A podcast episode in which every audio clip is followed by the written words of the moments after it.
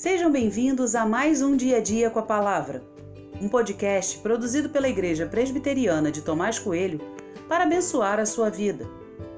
O título de hoje é Quando Deus Diz Não e tem por base o texto de Deuteronômio 34, 4, que diz: E o Senhor lhe disse: Esta é a terra que prometi sob juramento a Abraão, a Isaque e a Jacó, quando lhes disse: Eu a darei a seus descendentes. Permiti que você a visse com seus próprios olhos, mas você não atravessará o rio, não entrará nela. Moisés, com 120 anos de idade, estava no final de sua carreira. Depois de 40 anos conduzindo o povo pelo deserto, sua caminhada chega ao fim. Ele estava tão perto do objetivo de toda a sua caminhada mas ele mesmo não conseguiu usufruir de nada que estava lá. O presente de Deus para Moisés foi apenas permitir que ele visse toda a terra que o Senhor daria ao seu povo. Só isso. Depois de contemplar tudo isso, Moisés morreu.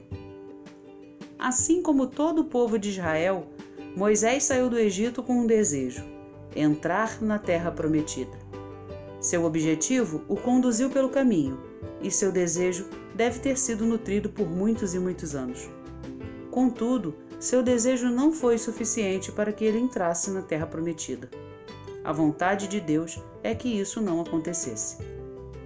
Nem sempre nossos desejos se concluem, nem sempre eles acontecem, nem sempre temos chance de levá-los ao fim.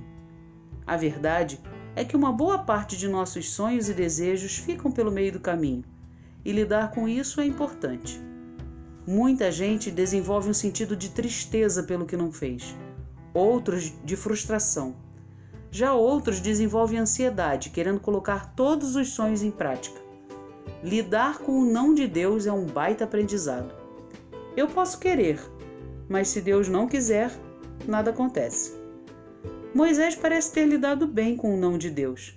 Ele não reclamou, não resmungou, seu sentimento parece ser de gratidão pela caminhada até ali. Ele não entraria na terra prometida depois de 40 anos de caminhada, mas parece estar tudo bem quanto a isso. Mas e você? O que sentiria depois de caminhar 40 anos em uma direção e não conseguir levar o plano até o fim? Como tem lidado com as respostas negativas de Deus a outros planos seus? A história de Moisés nos ensina a ter que lidar com isso uma hora ou outra. Então, se prepare.